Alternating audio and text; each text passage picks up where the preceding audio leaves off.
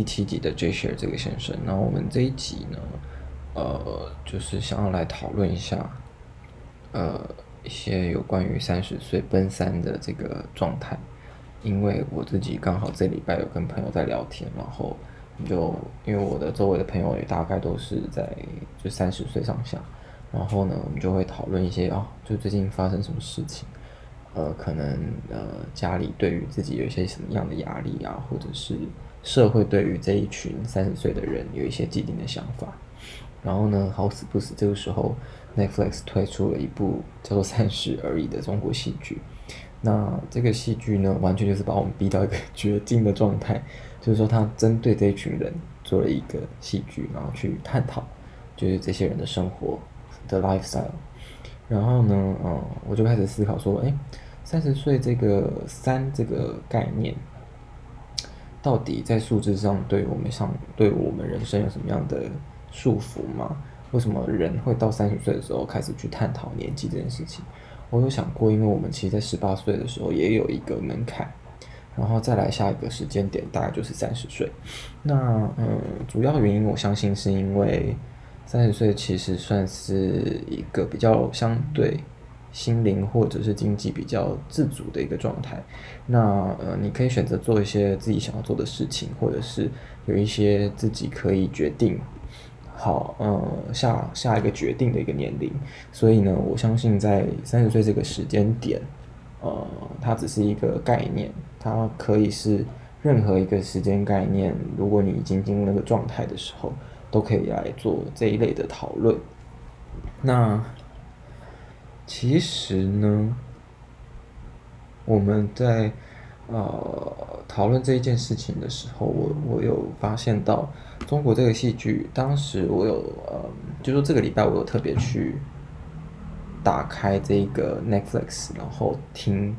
呃，就是看这个戏剧的前面，因为我它是一部很长的戏剧，然后我自己对于中国戏剧没有那么的有兴趣，但我就因为它的名称，然后我就进去看了一下。那其实它的概念里面，呃，在一开始在介绍每一个人的三十岁的时候，它基本上会。强调这些人基本上都是结婚有小孩，哦，或者是结婚了没有小孩。那这些事情，我觉得相对在台湾来说，好像相嗯比较没有那么明确，就是说三十岁的人几乎都已经结婚了。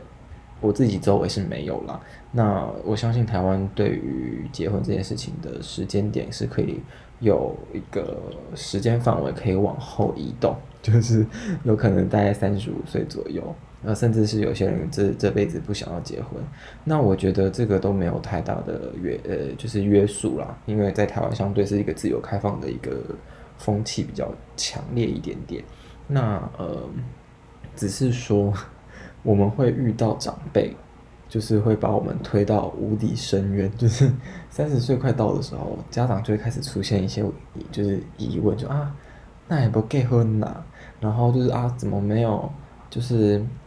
怎么没有小孩啊，或什么什么的，就是其实有还是会有这样子的问题。我不知道大家在这个年纪是不是都遇到，但是我有觉得周围我自己周围的朋友有。然后呢，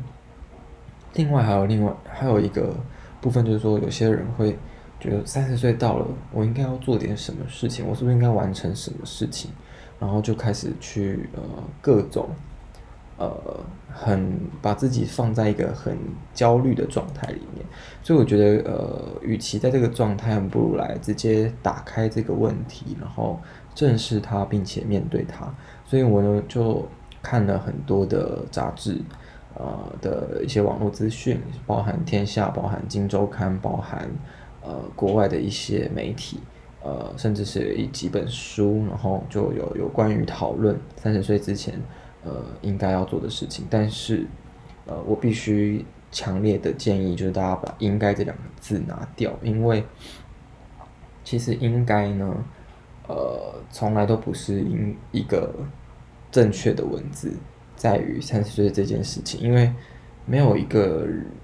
既定的，我觉得到这个时代了，应该没有什么东西是一定要做，或者是没有做就是一件错的动作这件事情。就是一切都是自己的决定，所以我们只能来探讨说，三十岁前，呃，怎样可以不要后悔，或者是呃，是不是有可以多让你思考一点点的想法？那我们来讨论，就我交叉比对了十个不一样的东西，然后呃，我们来检视一下，就是说呃，自己是不是可以在 either 你已经三十，但是你就是在这个状态里面，或者是你还没有，你主要快要进入三十岁了。那是不是可以来讨论看看，你有机会可以去进步一点点吗？然后呢，嗯嗯，其实有一本书，我自己是因为看网络资料而发现的，就是它叫做《三十岁前一定要搞懂的自己》。那里面有一句话，我觉得在一开始讨论十件事情之前，呃，可以送给大家，就是请在三十岁前。克服问题，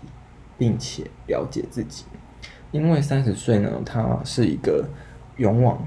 对于勇往前进、向前冲的人来说，你的体力还是很好的。然后，呃，你也是在一个黄金岁月，所以呢，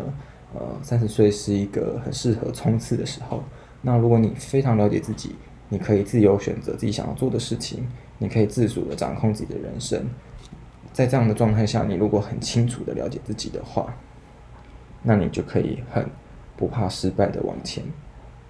往你的梦想前进，或者是往你想要做的事情的理想的这个方向前进。所以呢，呃，他讲到这句话，我觉得是蛮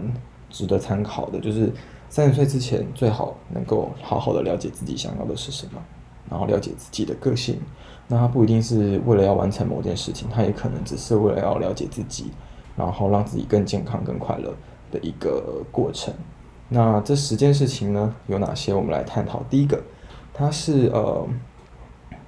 他说呃，我看一下啊，将工作上遇到挫折视为挑战，然后拒绝压力和挑战这件事情，很容易让自己错失很多好的机会。所以在二十岁呃到三十岁这个时间点，是最需要让自己。呃，在挫折中成长，但我相信这件事情应该很多人在这段时间都有遇到了，因为毕竟是踏入社会的前十年，所以呃，不管你在工作还是在创业还是在学习，呃，有些人可能到现在可能还在博士或者是在，例如像医生或什么的，他可能需要很多很多的学习跟实习的机会，所以我相信这个第一点呢，应该很多人都可以做到，就是说。去面对压力，然后面对挑战，然后有机会就去尝试这样子。那第二点呢，是慎选朋友，并且好好的理财。这个东西呢，我觉得应该说超过学生时代之后，不管你是研究所还是大学，原则上你就会开始选择朋友了啦。我我自己是觉得。在工作之后，朋友的定义会呃比较广泛一点点，会分为就是职场上的，或者是职场外的。那职场外的朋友，我真的觉得呃是很重要的存在，因为它可以让你真正的把自己放空。那这些人人呢，可能会是从学生时代就比较好的几个好朋友。那可以的话，当然好好珍惜这些人，因为在职场当中呢，多多少少还是有一些利益关系嘛，因为他是职场状况下认识的。那当然，如果可以交到好的朋友，也是一件好事。只是说要呃确定呃是可以交心的，才来做比较深度的交往这件事情，可能还是在三十岁之前会比较容易遇到的问题。那。当然也不要吝啬去交朋友，因为，呃，在三十几岁以前就是拓展人脉的一个很重要的时间。那 even 到三十岁到四十岁的时候，呃，也是一个拓展人脉很重要的期间啦。所以，呃，怎么样让自己有更多更多的人脉，其实在慎选朋友这件事情还是要去思考一下。那，嗯，好好理财这件事情呢，我真的也是在很靠近。三十岁的时候开始意会到这件事情，就是说，呃，周围的朋友开始在看那个听股癌，或者是很认真在看一些就是那股票、证券啊，然后基金啊，要买 ETF 啊，还是要干嘛干嘛。那我自己觉得，如果你超过二十五岁以上，在三十岁中间，其实就应该会有一些自己的存存款储蓄，然后其实就可以开始试着去看一些标的，看一些类似这样的文章，然后去学习有关于理财的概念。然后当然，你看这个时候还没有什么太多的钱嘛。那等到你三十四十岁，你这中间有经过很多的磨合、很多的学习跟尝试之后，会找到一个属于自己认为最 safe、最适合自己的一个理财的工具。那这个工具呢出现之后，你就可以开始投入。因因为我们一般来说到一个时间点的时候，你会有一定的闲钱，我们要用闲钱去理财。这件事情还是要 keep in mind，就是不要拿生活资金或者是。有可能要用到的钱去理财，你必须要用真的，不管今天发生任何意外，那笔钱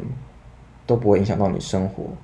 的状况下，你有这样子的钱再拿去理财才是对的，因为呃要要量力而为啦，我必须这么说。那储蓄就是理财的一开始嘛，所以怎么样让自己有一定的储蓄，在花费跟消费跟生活当中找到一个 balance。这个是我觉得三十岁以前的确要好好学习的一个部分。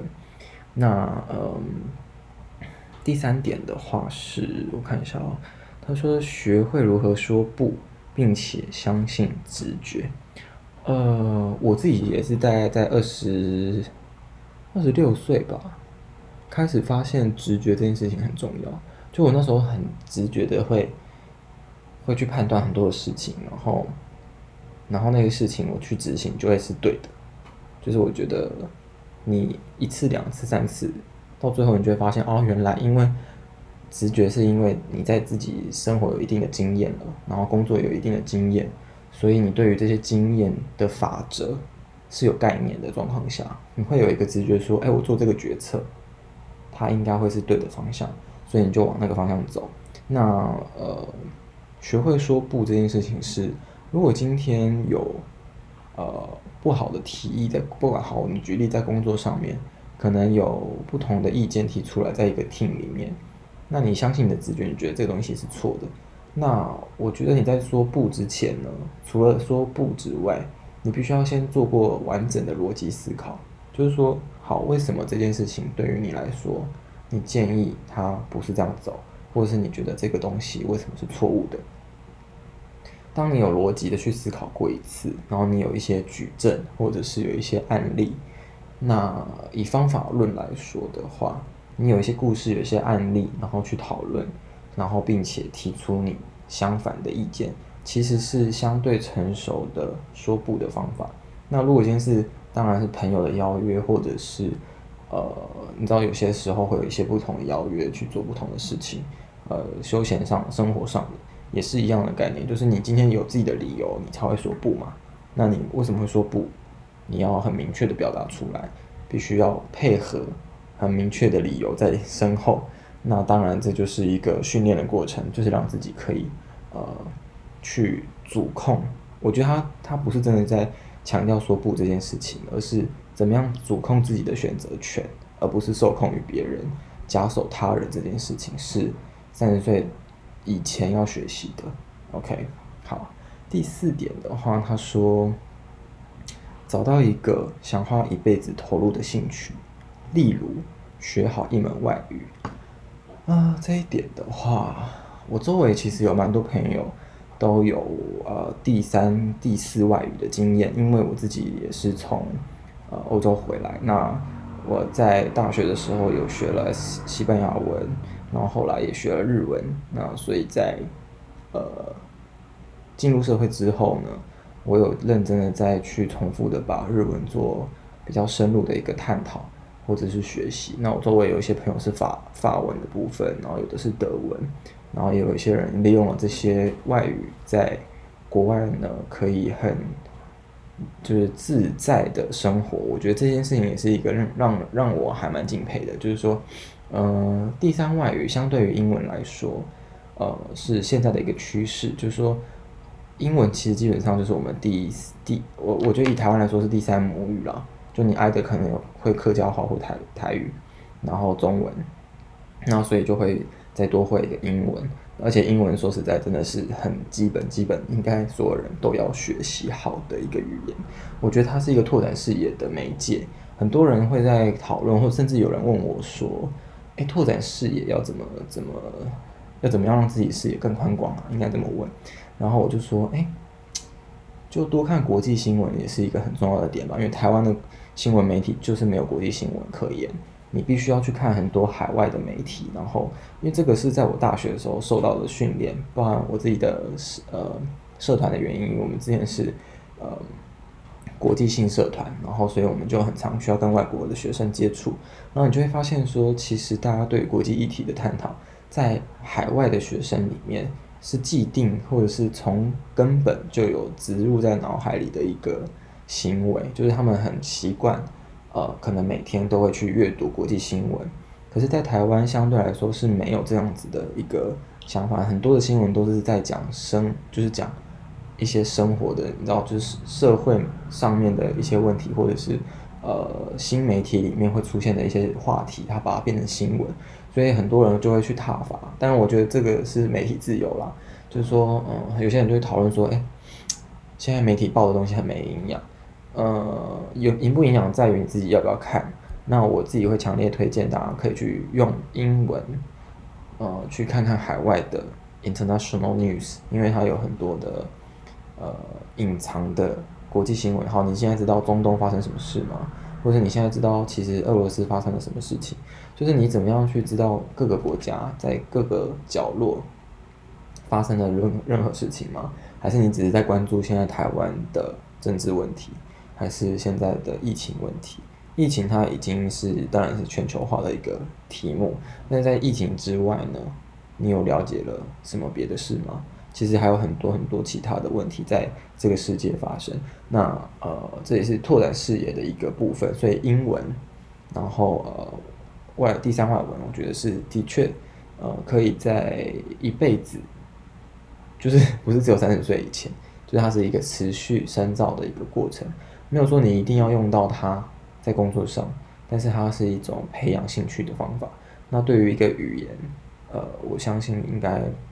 在学习的话，可能亚洲系的语言在一开始会比较好入门。但是如果自己对于欧语系或者是其他呃，甚至有中东的语言，其实也都可以学习的，就是一定有这个管道。那你你如果有其他兴趣，也可以投入啦。就是说，你要想象那个那个兴趣是可以花。很长一段时时间，然后你会想要，呃，投入进去之后是有回报在心灵上的，所以你觉得是很感动，或者是你会学这个东西会觉得很快乐的，其实是一个呃三十岁以前可以去多多碰触，就是说你三十岁以前去尝试各种不同的语言也可以，或者你尝试不同的活动，然后选一个最适合自己的东西，然后继续持续的。往下学习。好，第五点的话呢，是一个人旅行，并且把一直想去的地方都走一回。嗯，这件事情我相信现在所有的人基本上都可以做到，因为旅行这个行业或者这件事情实在是太泛滥了，就是所有人基本上都在旅行，所以我相信呃，大部分的人这一点应该都可以完成，而且也都可以在二十几岁就。甚至环游世界很多很多的国家。那如果你今天是受制于疫情还没有踏出国门的人，其实也不用担心，因为台湾我相信有很多很多很漂亮的地方，呃，是可以去旅行的。那一个人旅行这件事情可以扣回到我们的第一集。如果你没有听过第一集，就来听第七集的人，我相信你，呃，还是要需要我应该说，我规劝你先回去听一下第一集，我们有讨论到一个人可以做的事情。那一个人去旅行，旅行其实也是一个呃，我觉得蛮重要的里程碑。就是说，你一定要在人生当中有做过这件事情嘛。OK，第六点是为单身的日子欢呼吧。嗯，我周围周围有一些朋友最近就是呃被求婚，或者是跟人家求婚也好，然后呢，嗯。有人跟我说，他非常担心、害怕，就他答应了结婚这件事情，然后他很害怕，呃，结婚这件事情真的发生，或者是他可能一直不想面对这件事情，因为他还没定日子之前就会觉得说，哎，我真的要结婚了吗？我我结婚之后会生活改变吗？那我相信，呃，我没有资格讨论太多，因为我自己现在也没有就是进入到一个婚姻的概念里面。但是单身，呃，单身的概念不仅次于，不仅止于就是现在是不是有男女朋友的问题。我觉得大部分单身的概念是你有没有踏入婚姻这个角色里面。那结婚是一个很重要的门槛，而且的确很多人会在三十岁左右，呃，踏入婚姻。那呃，我相信新时代的女性、男性们，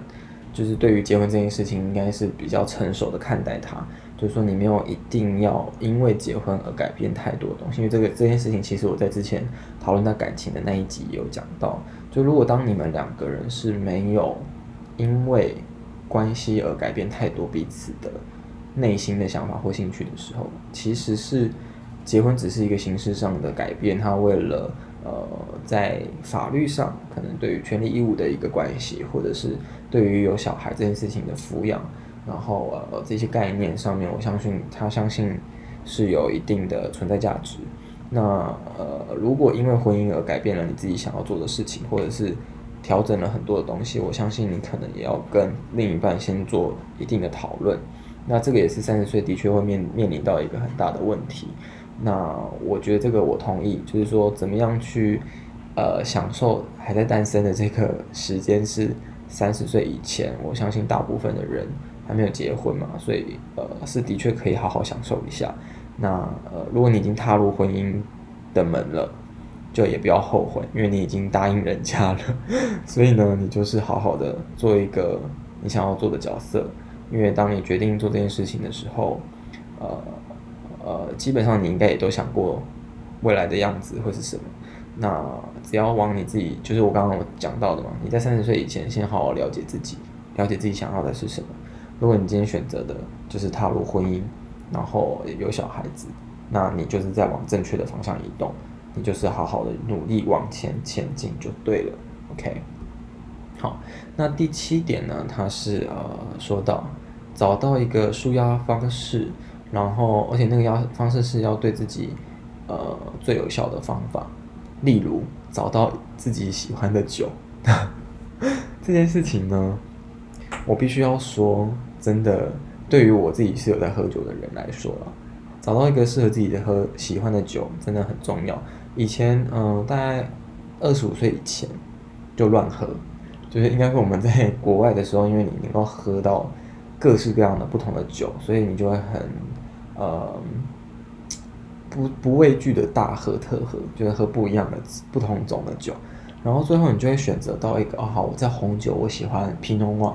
或者是我可能白酒我比较喜欢 Moscato，或者是你比较喜欢 Riesling，或者你比较喜欢 Chardonnay，那这些东西都是在呃。你尝试过之后，你会选择一个很适合自己口味的酒，然后你去收集或者去品尝不一样的味道，然后选择可能不一样的酒庄，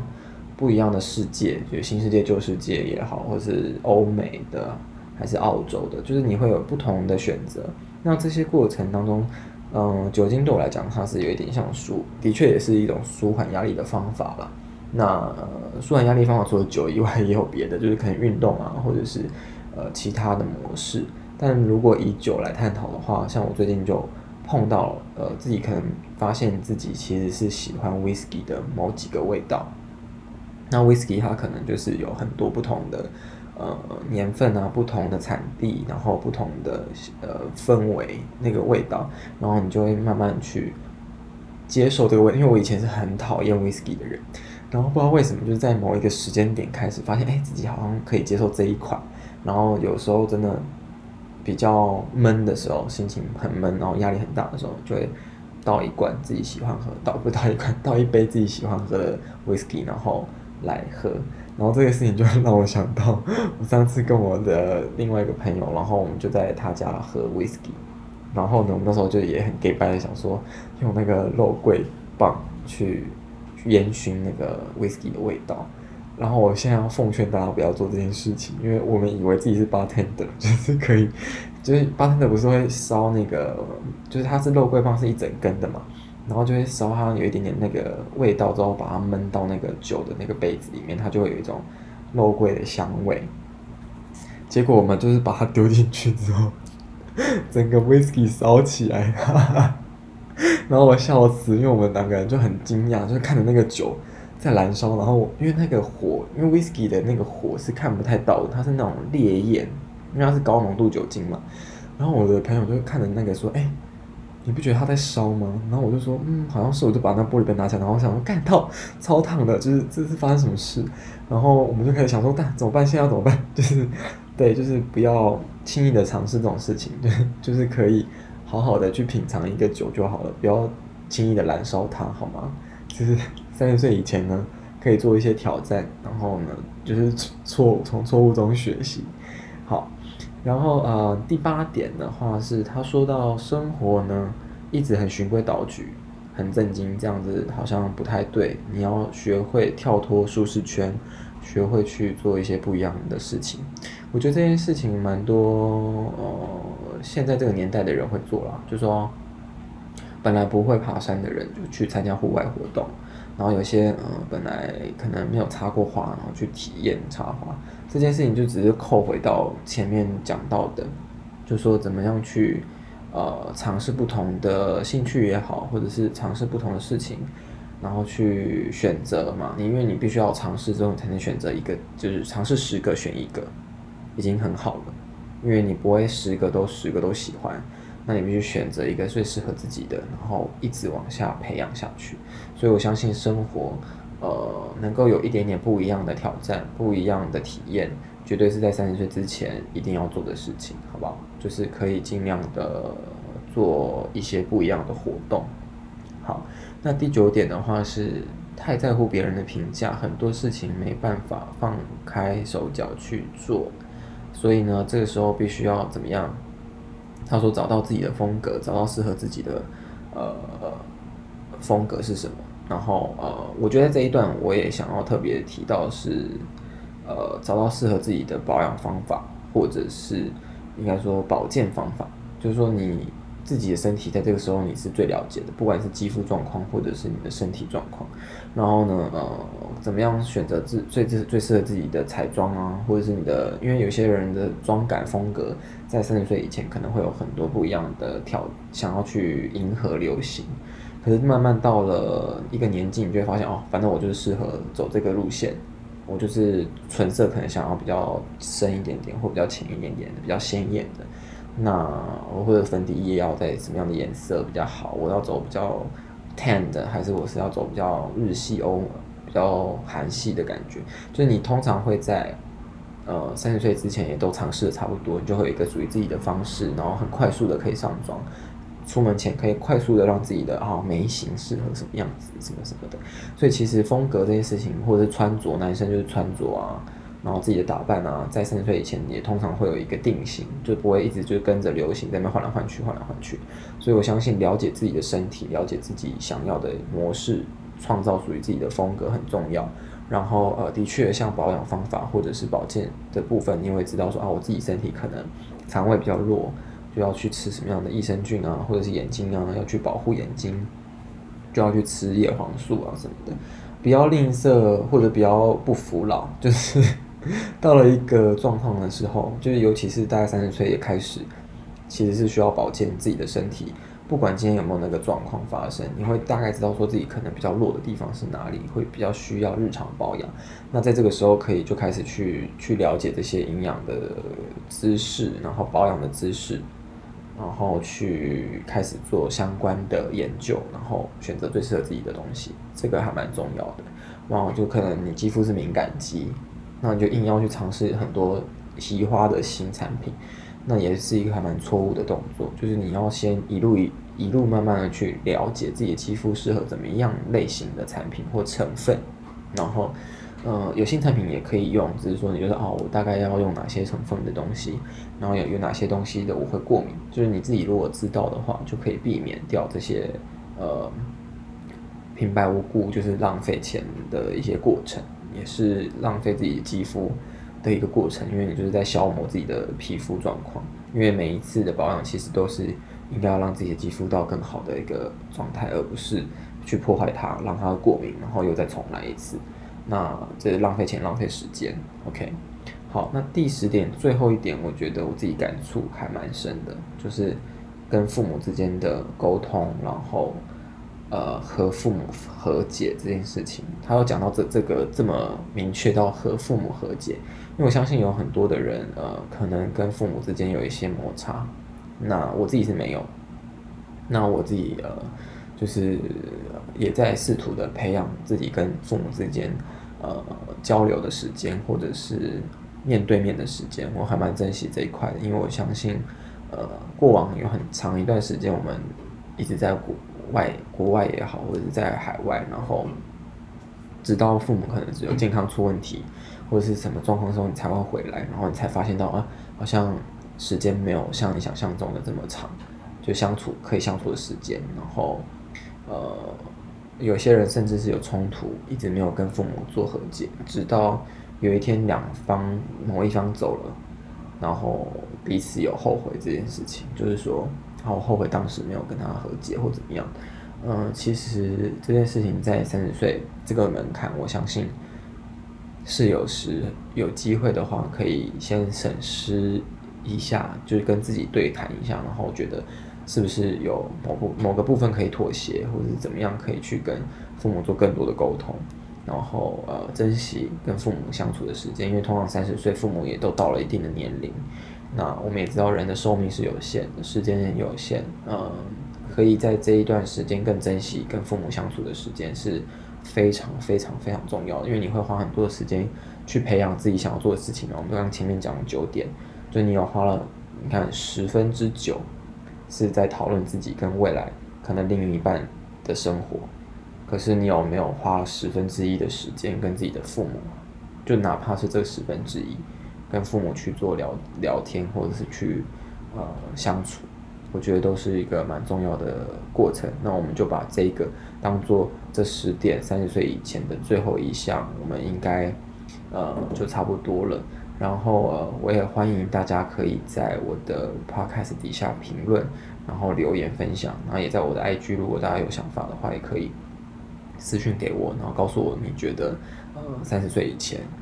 你有没有先想要做哪些事情，或者你有没有很彷徨，呃自己没做到什么事，那我只能再送你最后一句话，就是越彷徨的人，其实你有可能才是在。正确的道路上，因为你有认真思考过自己想要什么，自己想要往哪个方向走，所以你感觉到彷徨。那如果你都不彷徨的人呢，也不代表你没有成功的机会。是我希望可以在呃二十几岁也好，或三十几岁，都可以好好的反思一下自己在这段时间，这个人生到目前为止做了哪些事情，然后呃能不能对自己呃说出自己不会后悔这件事情。那以上呢，呃，是今天的节目内容。那我是 Jordan，这是 J-Share 这个先生的第七集。那最后呢，我想要送给大家一首歌，它是宇宙人的一万小时这张专辑里面有一首歌叫做《往前》。那这首歌呢，它是很多呃也户外的朋友应该都听过，因为这是他们去喜马拉雅山基地营的过程当中记录下来的一首歌。那我要送给所有在呃往奔三，或者是已经在三十几岁，或者是正在努力往前行走的各位朋友们，让你们可以有一个动力，就是不管前面再多的艰辛，或者是再多的困难，呃，相信了解自己，然后知道自己想要的是什么，你就努力往前就对了，好吧？感谢，谢谢大家。